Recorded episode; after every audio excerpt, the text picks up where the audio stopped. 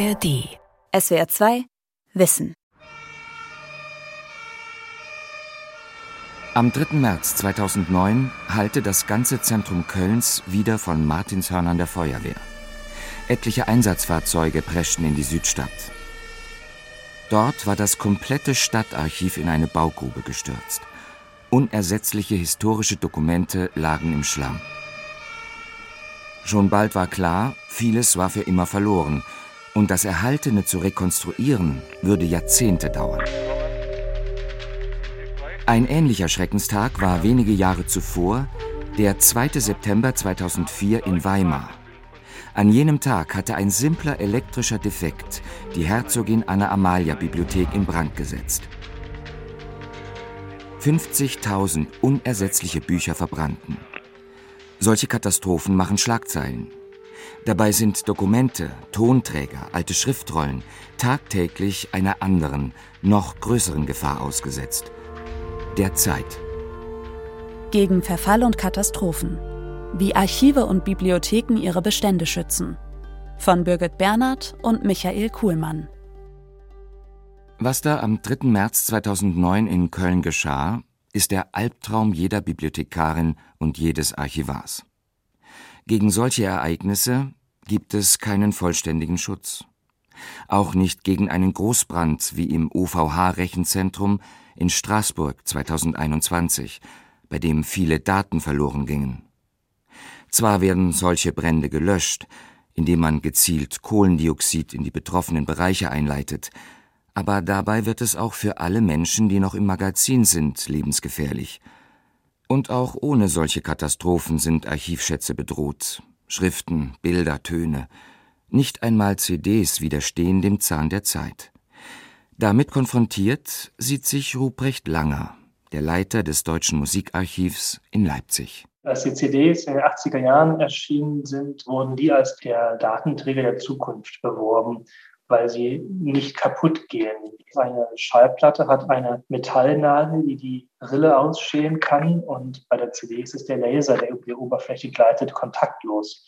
Die Idee dahinter war also, man kann eine CD millionenfach abspielen und das schadet der CD nicht dass es eben andere Prozesse gibt, vor allem chemische Prozesse, die sehr wohl eine CD zusetzen können. Das war tatsächlich erst dann später wirklich bewusst geworden und deutlich geworden, hat sich dann zum Problem herausgestellt. Deshalb hat das Musikarchiv nach und nach alle seine CDs, 600.000 Stück, auf dauerhafte Datenträger kopiert. Man könnte sagen, auf Server. Das macht den Bestand zum einen leichter zugänglich für Nutzerinnen und Nutzer, zum anderen ist das Material damit gesichert. Vorerst jedenfalls. Akustische und audiovisuelle Inhalte der Nachwelt zu erhalten, ist viel schwieriger, als viele vielleicht glauben. Das haben auch Klaus Münster und seine Kollegen aus der WDR-Technik erfahren müssen. In knapp einem Jahrhundert Rundfunkgeschichte hatten sich im hauseigenen Archiv noch ganz andere Medien angesammelt als nur CDs. Das begann am Anfang mit rein mechanischer oder optischer Schallaufzeichnung also auf Wachsplatten zum Beispiel oder teilweise auch Shellac-Platten wurden gepresst davon. Optische Aufzeichnungen in Form von Lichtton oder sowas auf Filmmaterial. Dann kam eigentlich die Zeit nach dem Krieg der magnetischen Schallaufzeichnung, die so etwa bis in die 90er Jahre Bestand hatte. Und das wurde dann abgelöst durch digitale Verfahren. Zunächst waren das auch bandbasierte Verfahren oder teilweise auf optischen Medien basierte Verfahren. Und mittlerweile gibt es eigentlich so die sogenannte Digitalisierungswelle nochmal der zweiten Generation. Und das Ganze ist jetzt dateibasiert eigentlich zu sehen heutzutage. Allein die Digitalisierung des Tonbandbestandes war ein Mammutwerk. Hunderttausende Bänder mussten in Echtzeit umgeschnitten werden. Der WDR und die anderen ARD-Sender hatten Glück. Man hatte sich dort vor Jahrzehnten für besonders robustes Bandmaterial entschieden. Das ließ sich sogar in kritischen Fällen noch retten. Dann gab es eine sogenannte Hydrolyse und dadurch hat sich die Verbindung zwischen Träger und Schichtmaterial gelöst. Oder dieses Bindemittel ist dann in Form einer klebrigen Substanz irgendwie ausgetreten. Und diese Hydrolyse kann man in einer gewissen Form durch eine Wärmebehandlung wieder rückgängig machen. Also das heißt im Prinzip, man steckt dieses Band in eine Art Backofen. Das ist dann natürlich so ein Laborgerät, was auf Zehntel Grad genau seine Temperatur hält und behandelt das in etwa so bei 50 Grad Celsius für 24 Stunden ungefähr. Und je nach Bandmaterial kann man das dann entweder eine ganze Zeit lang wieder abspielen oder zumindest einmal abspielen, solange das Band noch warm ist sozusagen. Also frisch aus dem Ofen auf die Bandmaschine und in der Regel lässt es sich dann einwandfrei wieder abtasten. Auch durch solche kuriose Kunstgriffe haben die Sender inzwischen den Großteil ihrer für erhaltenswert erachteten Bandbestände digitalisiert. Damit konnten auch buchstäblich viele Tonnen Archivmaterial entsorgt werden. Man braucht keine Flächen mehr, muss nichts mehr vor Feuer schützen, außer den Servern.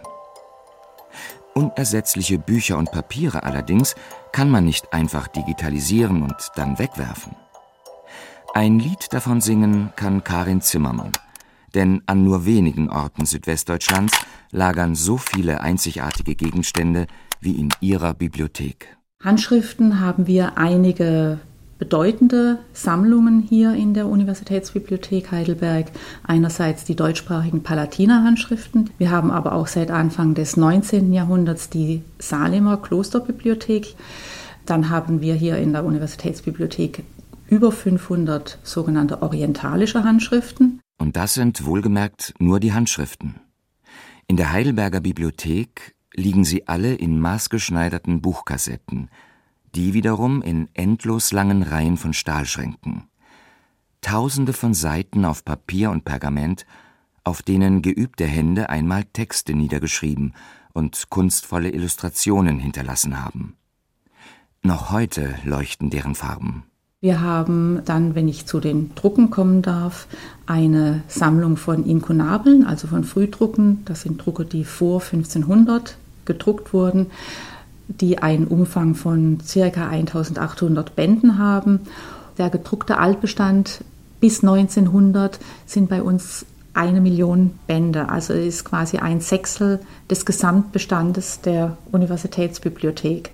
Eine Sammlung von unschätzbarem Wert. Und so hat man in Heidelberg einige Sicherungsmaßnahmen getroffen. Diese Bücher befinden sich in einem klimatisierten Tresor, in dem eben sowohl Raumtemperatur als auch relative Luftfeuchte ständig kontrolliert wird. Der Raum ist natürlich klimatisiert, die Klimaanlage wird auch ständig überwacht. Der Tresor ist natürlich auch alarmgesichert. Wir haben eine Feuerlöschanlage in dem Tresor. Das sind jetzt beispielsweise nicht nur die üblicherweise früher benutzten Rauchmelder, sondern wir haben ein sogenanntes RAS, ein Rauchansaugsystem, in dem also quasi 24 Stunden rund um die Uhr die Raumluft aktiv angesaugt wird, durch sehr feine Filter gesaugt wird und da würde also quasi jedes Rauchpartikelchen sofort detektiert werden und dann würde eben ein Voralarm und auch ein Alarm mit der Löschung ausgelöst werden. Auch für andere Ereignisse gibt es ein regelrechtes Notfallprozedere. So wird festgelegt, wie man zum Beispiel verschmutzte fotografische Filme rettet oder wie man durchnässtes Leder und sogar Pergament fachgerecht wieder trocknet.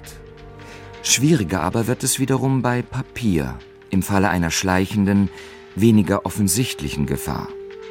Papier zerfällt mit der Zeit. Das ist eine Sache, die eher in der Neuzeit beginnt, hauptsächlich Mitte des 19. Jahrhunderts, als die Papierherstellung nochmal völlig umgestellt wurde und äh, man dann durch das Material, aus dem man Papier herstellt, eben sich bestimmte Stoffe eingefangen hat, die eben sehr problematisch sind, weil sie im Laufe der Zeit im Papier Säure bilden und die langfaserigen Kollagenfasern werden aufgebrochen durch diese Säure und das Papier wird komplett brüchig. Besonders betrifft das Zeitschriften und Bücher aus den Jahrzehnten um 1900 herum. Erste Hälfte des 20. Jahrhunderts ist es da nochmal die Problematik, dass in Europa in den zwei Weltkriegen ohnehin eine große Papiermangel vorhanden war und man da zum Teil auch minderwertiges Material verwenden musste, um Bücher zu drucken, die dann natürlich noch empfindlicher waren.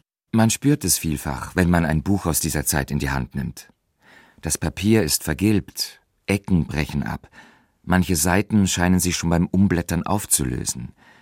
In diesem billigen Papier bildet sich besonders viel Säure. Da gibt es in der Zwischenzeit Möglichkeiten, im Rahmen der sogenannten Massenentsäuerung solche Objekte in größeren Chargen, sage ich jetzt mal, technisch zu entsäuern.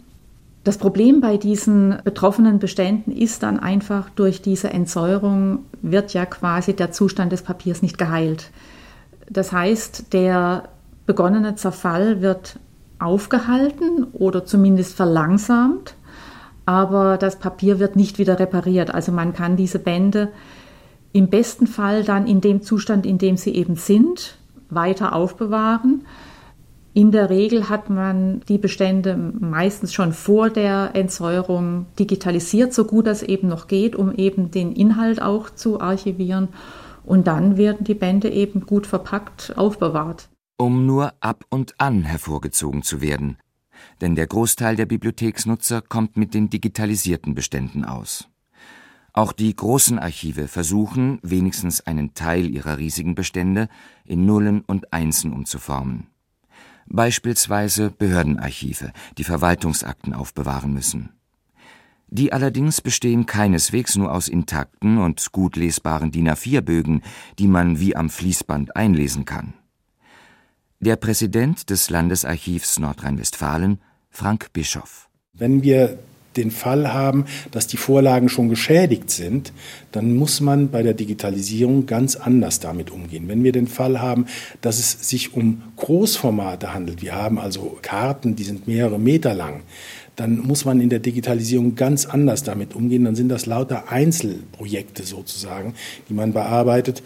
Und denken Sie an Urkunden, wo etwa Siegel dranhängen. Denken Sie an Handschriften, wo teilweise mit Blattgold äh, gearbeitet wurde, also Illuminationen oder so. Dann sind das für die Digitalisierung ganz andere Aufwände, die eben dann zu einer deutlichen Verlangsamung führen. So wird es für immer ein Wunschtraum bleiben, womöglich alle Bestände oder auch nur deren Mehrzahl digitalisieren zu können. Frank Bischof zufolge hat das nordrhein-westfälische Archiv bislang ein Zehntel geschafft.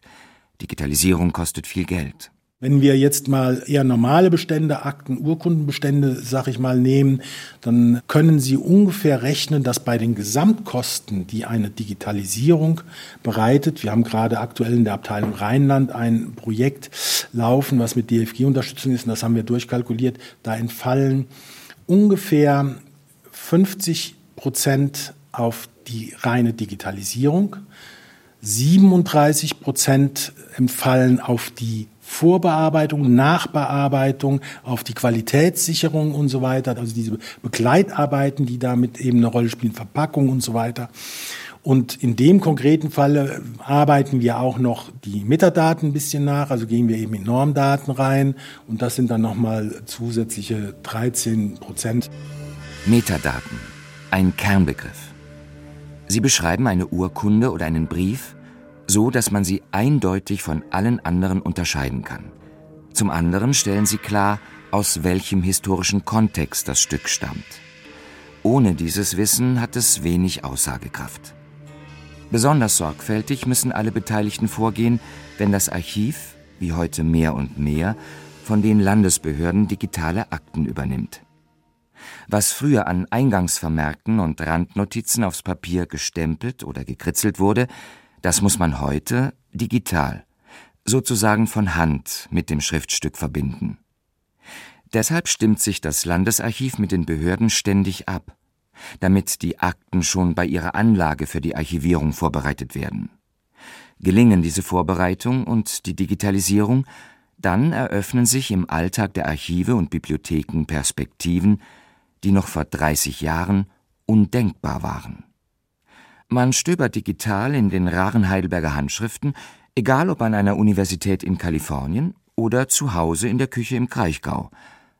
Aber manchmal ist es dann tatsächlich so, dass eben ganz spezielle Anfragen da sind. Beispielsweise Kunsthistoriker sind immer sehr daran interessiert, wirklich den Strichverlauf des Pinsels erkennen zu können da muss man auch zugeben, das ist manchmal eben an den Digitalisierten auch nicht so gut zu erkennen.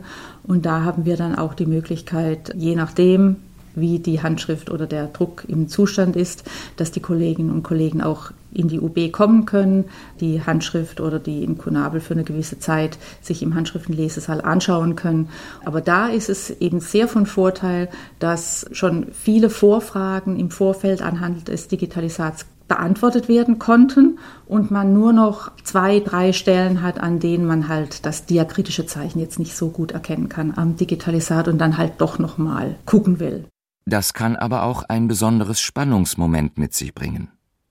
Die Heidelberger Bibliothekarin Karin Zimmermann betreut häufig studentische Besucher, die hier nun Quellen real vor sich sehen, die sie bereits vom Bildschirm gut zu kennen meinen. Da ist es natürlich auch immer sehr interessant zu sehen, wie überrascht die Studierenden dann doch immer wieder sind, nachdem sie im Seminar schon x-fach das Digitalisat sich angeschaut haben, das Original vor sich zu haben, zu erkennen, wie groß ist das oder wie klein ist das und wie sauber ist das geschrieben und man hat eben das 3D-Erlebnis.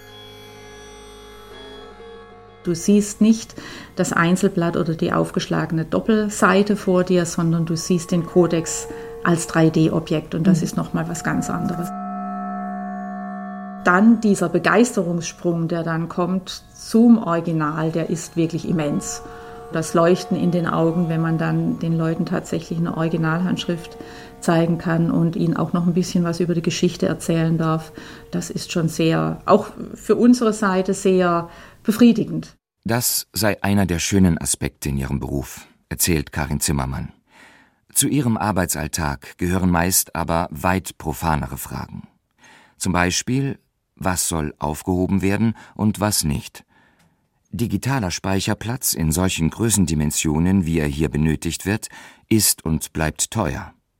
Und zum anderen stellt sich auch bei jahrzehntelang intakten digitalen Daten immer noch ein Problem. Tobias Steinke ist damit im Deutschen Musikarchiv konfrontiert.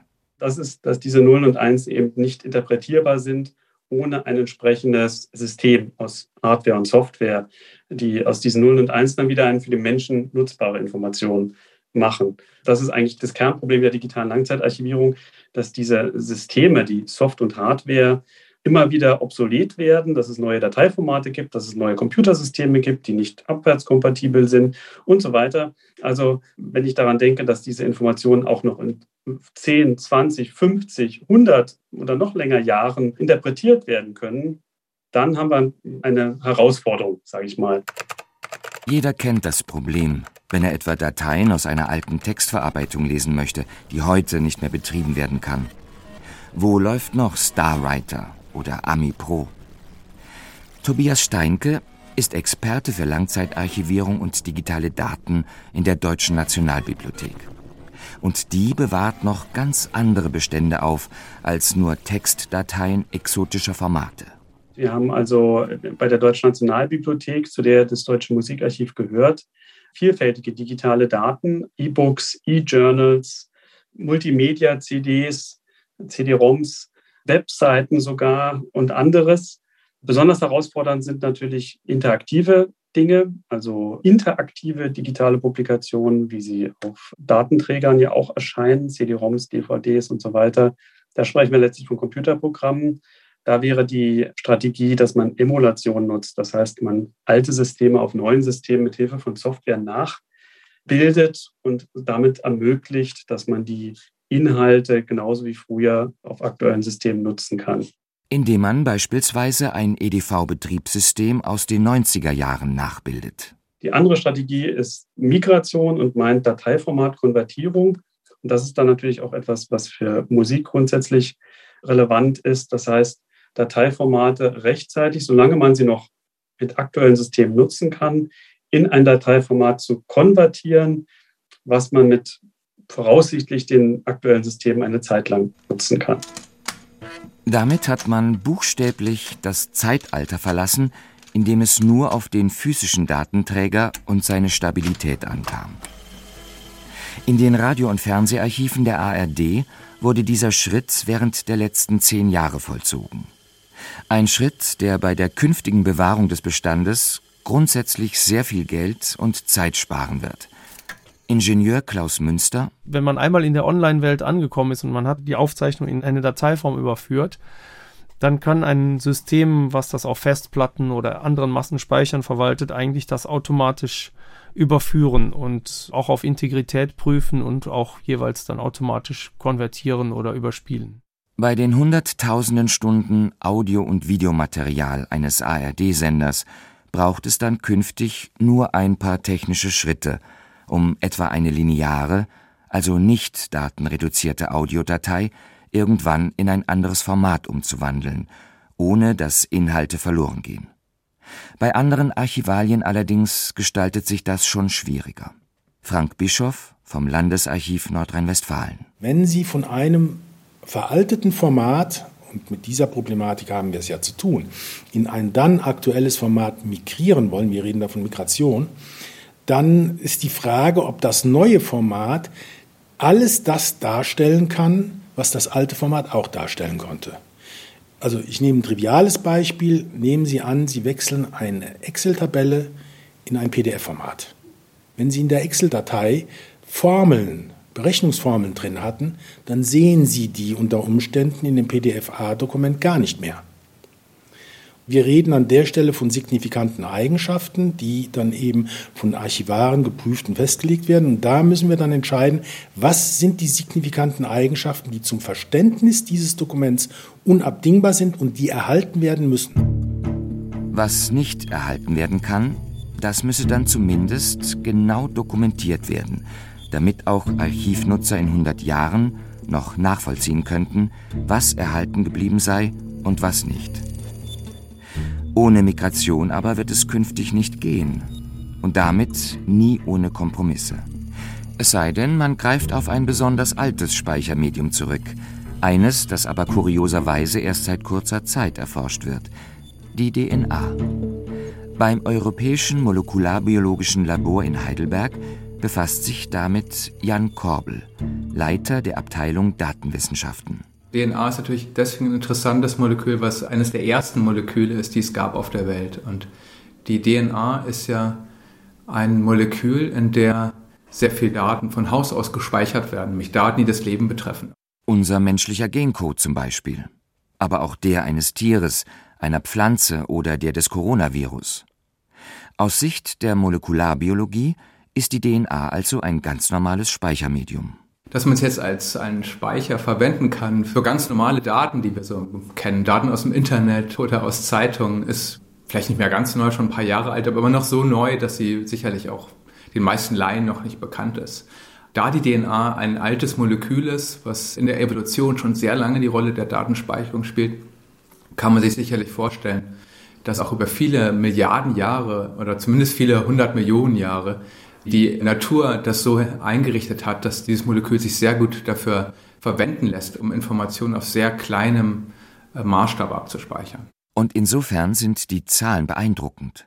Das ganze heutige Internet könnte man auf DNA-Substanz speichern, die in einen Schuhkarton passt, indem man es wie menschliche Erbinformation in die Molekülstruktur einbaut. In circa einem Gramm DNA kann man ein Petabyte an Daten speichern.